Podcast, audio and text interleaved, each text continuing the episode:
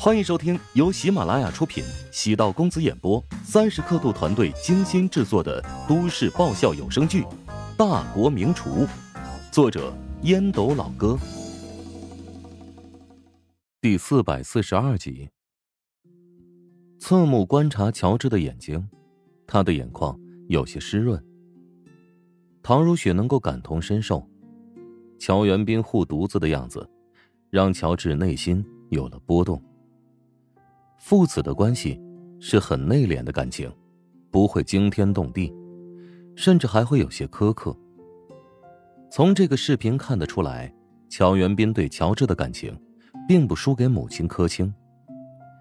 只不过父亲隐藏于心中，父爱告诉儿子如何应对这个世界的艰险，即使泰山崩于顶，也要学会面不改色。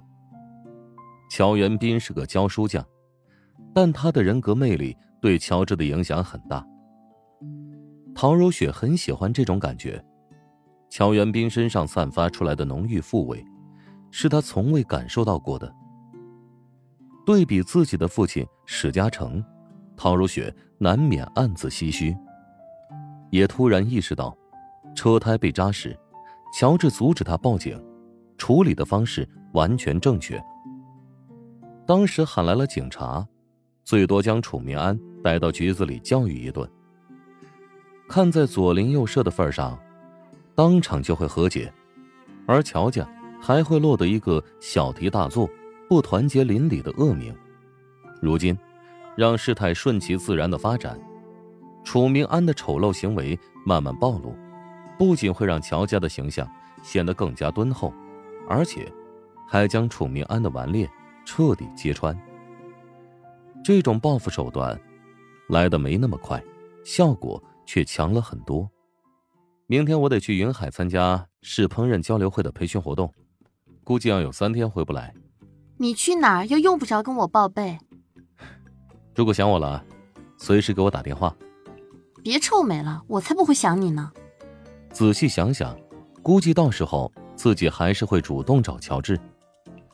在感情上，乔治并不是一个主动的人，被动的人有好处也有坏处。好处是比较安全，不会招蜂引蝶；坏处是比较揪心。他在感情的天平处于优势，不过习惯了这种状态也挺不错。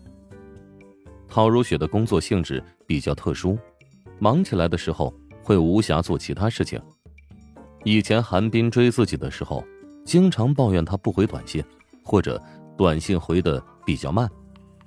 与乔治在一起，没有这个后顾之忧，乔治不会黏着他，会给自己足够的私人空间，特别需要他的时候，又从来不会缺席。乔治将陶如雪送到省电视台，然后赶往师大食堂检查装修进度。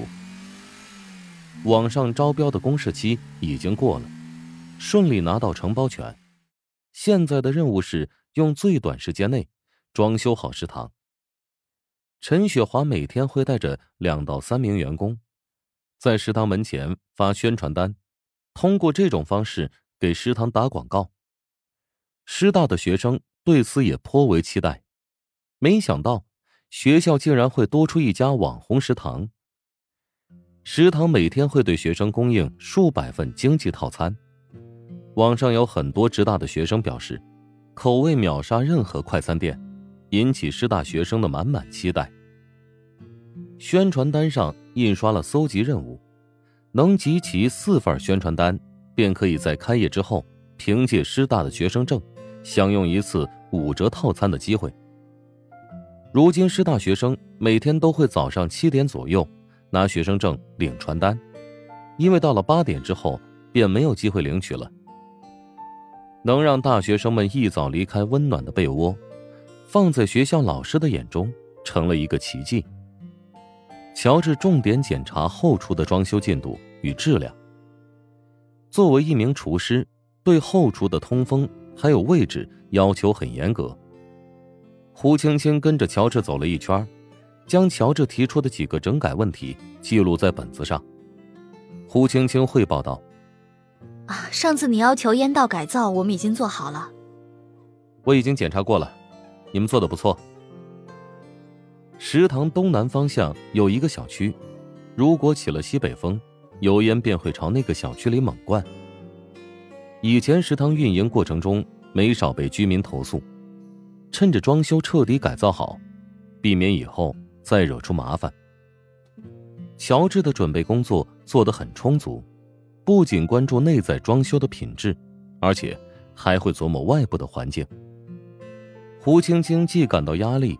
又觉得收获不少，她信心十足的说道：“按照现在的进度，会比预期工期缩短一周的时间竣工。”乔治摇了摇食指，很认真的说：“不需要提前，必须要将工程质量抓到位。工人是按照天数算钱，早点缩短工期可以减少费用。”胡青青站在乔治的立场考虑问题，乔治却拒绝了他的好意。乔治果然跟一般人思考问题的方式不太一样。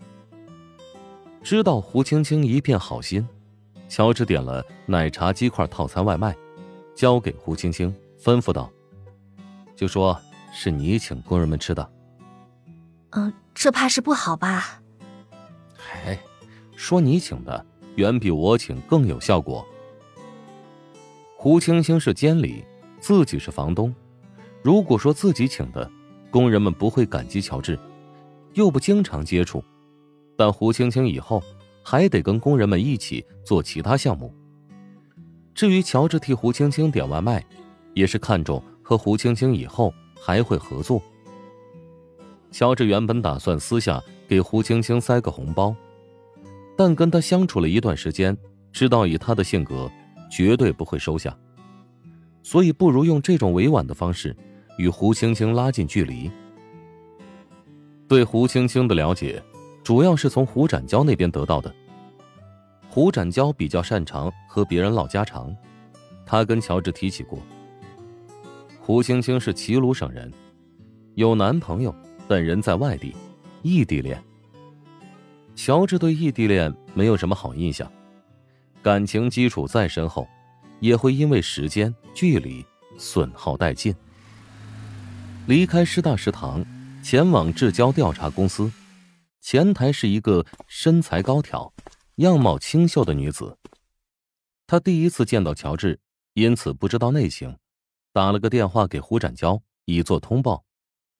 胡展娇连忙从里面走出来，与女子道：“何娜，他就是我提过的乔总，以后他来呢，你直接让他进去就好了。”何娜上下打量乔治，颔首道。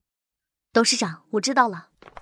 乔治跟胡展娇朝里面走，路过文化墙，扫了一眼上面的高层人员照片和履历。不得不说，胡展娇管理的还是有模有样。文化强将公司的架构梳理的很清楚。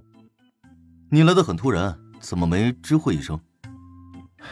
跟高阳还没有和好。是沈冰找你了吧？啊。沈冰也没辙，事情因我和他而起，如果真闹到分手，我有些愧疚。我发现我根本不爱高阳。你想要借此机会甩掉他？本集播讲完毕，感谢您的收听。如果喜欢本书，请订阅并关注主播。喜马拉雅铁三角将为你带来更多精彩内容。